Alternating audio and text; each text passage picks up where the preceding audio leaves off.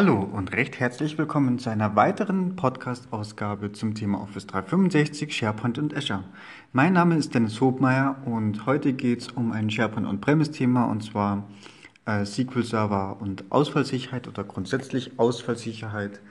Und ähm, ja, sehen wir es als kleines Wrap-up an.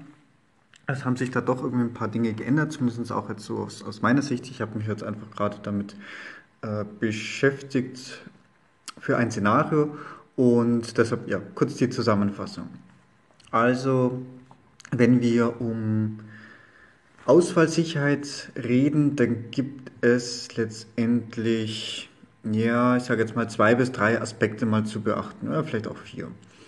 Ähm, das ist zum einen ähm, Thema Disaster Recovery. Ne? Also was tun, wenn wirklich der Worst Case eintritt, also was weiß ich, Rechenzentrum, die Bude brennt ab, äh, es ist nichts mehr da. Und von Null an beginnen. So, das ist Disaster Recovery. Das zweite ist Hochverfügbarkeit, also High Availability. Ähm, was tun, wenn also ein einzelner Dienst ausfällt, ein einzelner Server ausfällt, ein, und gerade eben beim SharePoint Backend Datenbank Deshalb haben wir ganz viele SQL-Themen. Ähm, also wie kann ich die Datenbank möglichst hoch verfügbar machen. Und wenn es da um SQL geht, haben wir eigentlich noch die Lizenzierungsthemen. Ne? Also wie viel bin ich denn bereit auszugeben? Also konkret, ne? es gibt SQL Standard und Enterprise und da werden wir auch noch die Unterschiede beleuchten. Und last but not least, ähm, spielt auch noch das Thema Patching mit rein, weil auch gerade ne, SharePoint 2016 und 2019 unterstützt Zero Downtime Patching, also nicht Minimal Downtime Patching, wie es bei SharePoint 2013 war, sondern Zero Downtime Patching. Das geht aber ausschließlich, wenn zumindest die SharePoint-Infrastruktur redundant ausgelegt ist. So. Fangen wir mal nochmal beim Anfang an. Disaster Recovery Optionen. Also man unterscheidet dabei, im Prinzip gibt es also drei Szenarien, die auch äh, da Microsoft an der Stelle vorschlägt. Ähm, Cold Standby, Warm Standby und Hot Standby. Jeder sollte eine Strategie haben für Cold Standby. Also Beispiel nochmal, das Rechenzentrum ist komplett ausgefallen, Naturkatastrophe, ähm, das Rechenzentrum ist unter Wasser. Ich habe also, ich brauche eine Strategie. Wo habe ich ein zweites Rechenzentrum? Wo kriege ich die Hardware her? Und wie mache ich wirklich ein Restore from Scratch? So, da geht es schon mal los. Ah, natürlich meine Backup-Strategie sollte ja zumindest irgendwie beinhalten, dass Backups zumindest in einem gewissen Turnus auch außerhalb vom Gebäude äh, gesichert werden. Ähm, das geht, ne? also im einfachsten Falle nehme ich das Tape und nehme es halt einmal die Woche oder einmal im Monat mit zum Bankschließfach und sperre das da mal mit ein. Ähm, na, wenn ich das jetzt zum Beispiel einmal im Monat, heißt das aber auch im schlimmsten Fall der größte Datenverlust, äh, der eintreten könnte, also äh, Recovery Point Objective, also APO, ATO, äh, könnte der maximale Datenverlust ein Monat sein. So. Es geht jetzt natürlich weiter, ne? kann man natürlich mit Rechenzentrum, was in der Nähe ist, äh, mit, ja, das ist dann eigentlich schon Warm Standby. Das heißt, ich habe irgendwo eine, vielleicht ein zweites Rechenzentrum, was schon entsprechend angebunden ist, wo ich weiß, okay, ich habe auch die entsprechende Hardware dabei, ich muss nur das Recovery machen. Das Recovery ist da vielleicht irgendwie gespiegelt so dass ich hier ja nur einen kleinen Ausfallzeitraum habe, um die Farm wieder hochzubringen. So und Hot Standby, da geht es dann natürlich darum, dass es wirklich schnell gehen muss und kann. Und da geht es dann auch, da sehe ich eigentlich auch so ein bisschen die Schnittstelle Richtung der Hochverfügbarkeit. Denn wenn ich sage Disaster Recovery, dann habe ich ein zweites Rechenzentrum, in einer zweiten Geolokation und ähm, muss über hohe Bandbreite verfügen, geringe Latenz und entsprechend schon alles vorbereitet sein. Also sprich, möglichst auch schon die, eine SharePoint-Farm quasi als, als also wirklich Hot Standby. Das heißt, wir haben eine zweite SharePoint-Farm auch tatsächlich installiert. Wir haben also eine produktive Farm, einen produktiven SQL. Der SQL ist vielleicht noch irgendwie ähm, gespiegelt ähm, mit einer Latenz, wie auch immer, das, da kommen wir gleich noch dazu. Und die zweite Farm, die ist separat ähm, mit eigenen Service-Applications, aber die Content-Datenbanken, die kommen dann tatsächlich im Disaster-Fall, kann ich die dann bereits an die bestehende Farm anhängen. Das heißt, im Worst Case kann die Umschaltung wirklich innerhalb von, ja, nennen wir es Minuten erfolgen. Vorne dran brauche ich halt noch irgendwie eine Strategie. Ne? Ich greife über, irgendwie über einen Load Balancer DNS drauf zu. Das heißt, das muss halt dann noch irgendwie entsprechend umgestellt werden. Also hier mindestens Cold Standby muss natürlich irgendwie möglich sein. Da ist halt auch äh, die ja, ähm, Anforderung innerhalb von Tagen wiederherstellen zu können. Ne? Also das muss halt gehen. So, das zweite ist Ausfallsicherheit, also High Availability. Darum geht es ja eigentlich auch um, ähm, was ist, wenn entsprechende Hardware ausfällt. Ne? Jetzt kann ich natürlich jeden einzelnen Server für den Ausfall selber möglichst vorbereiten. Also, was weiß ich, das beginnt beim, äh, beim Storage Disk Subsystem, also von Anfang RAID 5, RAID 10, was auch immer dafür Vorlieben sind, SAN, entsprechende äh, redundante SAN-Anbindungen, bis hin natürlich auch redundante Netzteile und dann mehrere Server. So, wenn wir halt dabei SharePoint äh, reden, die kleinste mögliche Farm die meines Erachtens auch sinnvoll ist und auch mit diesem Min-Roll-Konzept sind sowieso zwei Server, also ein Web-Frontend-Server und einen Application-Server, also Application with Search und Web-Frontend with äh, Distributed Cache. Und ähm, so, damit habe ich auch noch keine Ausfallsicherheit. Das heißt, wenn ich eine Ausfallsicherheit haben will, also eine minimale, dann muss ich die Server mal zwei nehmen. Ähm, so, und dann habe ich ja den SharePoint, also zwei Webfrontend-Server, zwei Application-Server. Wenn ich das natürlich weiter aufgedröselt habe, auch nach dem Mineral-Konzept, also eigene Webfrontend-Server, eigene Distributed Cache, eigene ähm, Search, eigene Application, so, dann brauche ich von jeder Rolle immer zwei. So, es gibt, eine, gibt noch ein paar Ausnahmen, also zum Beispiel dieser Profile-Service, der kann am Ende tatsächlich noch auf einem laufen, aber ich sage mal, grundsätzlich ähm, kann jeder Server so mit redundant ausgelegt werden. So, das hat zwei Vorteile. Zum einen halte ich SharePoint-seitig damit schon mal eine Redundanz und eine Ausfallsicherheit.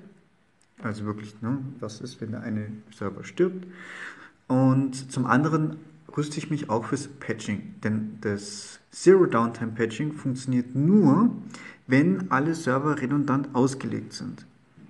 Denn ich muss ja zum Beispiel, fangen wir mal beim Webfrontend an, ich muss ja den, äh, also wieder zwei Server fahren, ne, Webfrontend und Application Server. Würde ich da jetzt einen Patch einspielen beim Webfrontend Server, muss ich installieren, muss ich den Process Configuration Wizard ausführen. Dort während dieser Zeit entsteht schon eine Ausfallzeit.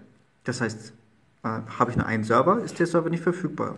Habe ich also nichts gewonnen. Habe ich jetzt aber alle Server redundant, zwei Webfrontend Server, zwei Application Server, dann mache ich folgendes, ich äh, patche einen Server nach dem anderen, erst den Webfrontend-Server, installiere den durch, Process Configuration dann einen nach dem anderen, äh, nimm natürlich die einzelnen immer aus dem Load Balancer raus, anschließend wieder rein. So, und dann habe ich wirklich eine, ein, ein Patching, was ich äh, grundsätzlich sogar untertags ausführen könnte. Gut. Ja, was bleibt dann noch übrig? Tada, die Datenbank. So, und ähm, da hat sich ein bisschen was getan. Also das letzte Mal, als ich mich mit SQL Backend-System beschäftigt habe, ist doch ein bisschen Zeit ins Land gegangen. Da gab es noch, ähm, ich kenne es noch mit Database Mirroring, Logshipping. Es gab ähm, diesen klassischen Windows-Cluster und den SQL-Service in geclusterter Form. Und eben ganz oft die Frage, benötige ich SQL Server Enterprise oder komme ich mit der Standard-Edition aus? Es mag da noch ein paar andere Abhängigkeiten geben. aber den Fokus legen wir heute mal rein auf die Ausfallsicherheit. So die Hauptfrage und die erste Frage ist grundsätzlich, wie viel, ähm, A, was ist mein Budget, B, wie hoch darf meine Ausfallzeit denn sein? Ähm, und wie hoch darf der maximale Datenverlust sein? Und je nachdem richtet sich dann eigentlich die Methode, was ich ähm, entsprechend benötige und äh, also als Beispiel darf mein, meine, also aus dem Backup- und Recovery-Bereich gibt es noch diese Werte APO und RTO. Also APO, Potential Data Loss und RTO, Potential Recovery Time. Ähm, also fangen wir mit der RTO an. Wie schnell muss ich denn das System wieder zur Verfügung stellen können? Sekunden, na, dann wird es schon sportlich, dann brauche ich einen Automatismus. Minuten, okay, da kann ich vielleicht noch irgendwie ähm, eingreifen oder sind es dann am Ende sogar Stunden und Tage? Na, das kann durchaus auch sein. So, und wie viele Daten darf ich denn verlieren? Ähm, keine. Ne? Also wenn es gerade ist, also man stelle sich zum Beispiel im Bankenumfeld das vor und bei Transaktionen, ne, das wäre natürlich eine, äh, ein Super-GAU, wenn auf einmal meine Transaktion weg wäre. Also da darf wirklich nichts passieren, zero. Während ich zum Beispiel, was weiß ich, ähm, beim Zusammenarbeitsbereich vielleicht noch Sekunden in Anspruch nehmen kann. Also wenn dann die letzten Sekunden weg sind, okay, ja, dann ist das so. Oder wenn die, die letzten Nachrichten, E-Mail-Nachrichten weg sind, dann ist das so, okay. Oder halt auch im Worst Case, was ist zum, jetzt auch wieder die Brücke im Prinzip zur ähm, zum Disaster Recovery zu bekommen, wenn ich am Ende Tage habe, weil irgendwie mein Backup wirklich physikalisch an einem anderen Ort einmal die Woche, einmal im Monat transportiert wird, dann habe ich natürlich wirklich einen großen Datenverlust auch. Ne? Aber auch der ist irgendwo dann limitiert. So, also anhand von diesen Kriterien kann ich mich dann eigentlich schon mal darauf ausrichten, wohin die Reise geht. Ähm Beginnen wir mal mit der Frage, mit was für einer SQL-Edition. So, und da ist meine neue Erkenntnis eigentlich, es geht eigentlich nichts mehr ohne Enterprise-Edition. Äh, also das schon mal vorwegzunehmen. Enterprise-Edition ähm, wird für Always On benötigt und Always On ist der ja, einfach der, der neue Standard für Hochverfügbarkeit. Was ist mit dem klassischen, Anführungszeichen, alten Windows-Cluster und den geclusterten ähm, Windows SQL-Server-Dienst, so habe ich es noch gekannt? Den gibt es zumindest so in der Form, äh, würde zumindest auch mit SQL Server 2017 und im Zusammenspiel mit SharePoint nicht mehr supported. Also was ist dann, also es gibt schon noch Cluster, aber das ist dann ein Always On Failover Cluster Instance. Also das wurde auch über Always On dann realisiert. Das ist dann der Nachfolger von dem klassischen Cluster. So, dann sind wir wieder bei Always On und dann sind wir bei SQL Enterprise. So, dann gibt es jetzt schon noch eine Geschichte, die grundsätzlich funktioniert. Das ist Database Mirroring. Ich kann also einzelne Datenbanken ähm, durchaus spiegeln. Das geht auch grundsätzlich mit der Standard-Edition noch. Der Nachteil dabei ist, dass, also zum einen sagt Microsoft, das ist quasi schon auf dem Weg abgekündigt zu werden oder das ist schon abgekündigt. Und es könnte natürlich passieren, dass wenn ich, ich kann das jetzt grundsätzlich noch nutzen, aber ähm, es kann halt passieren, dass zukünftige SQL-Server-Versionen das eben nicht mehr können.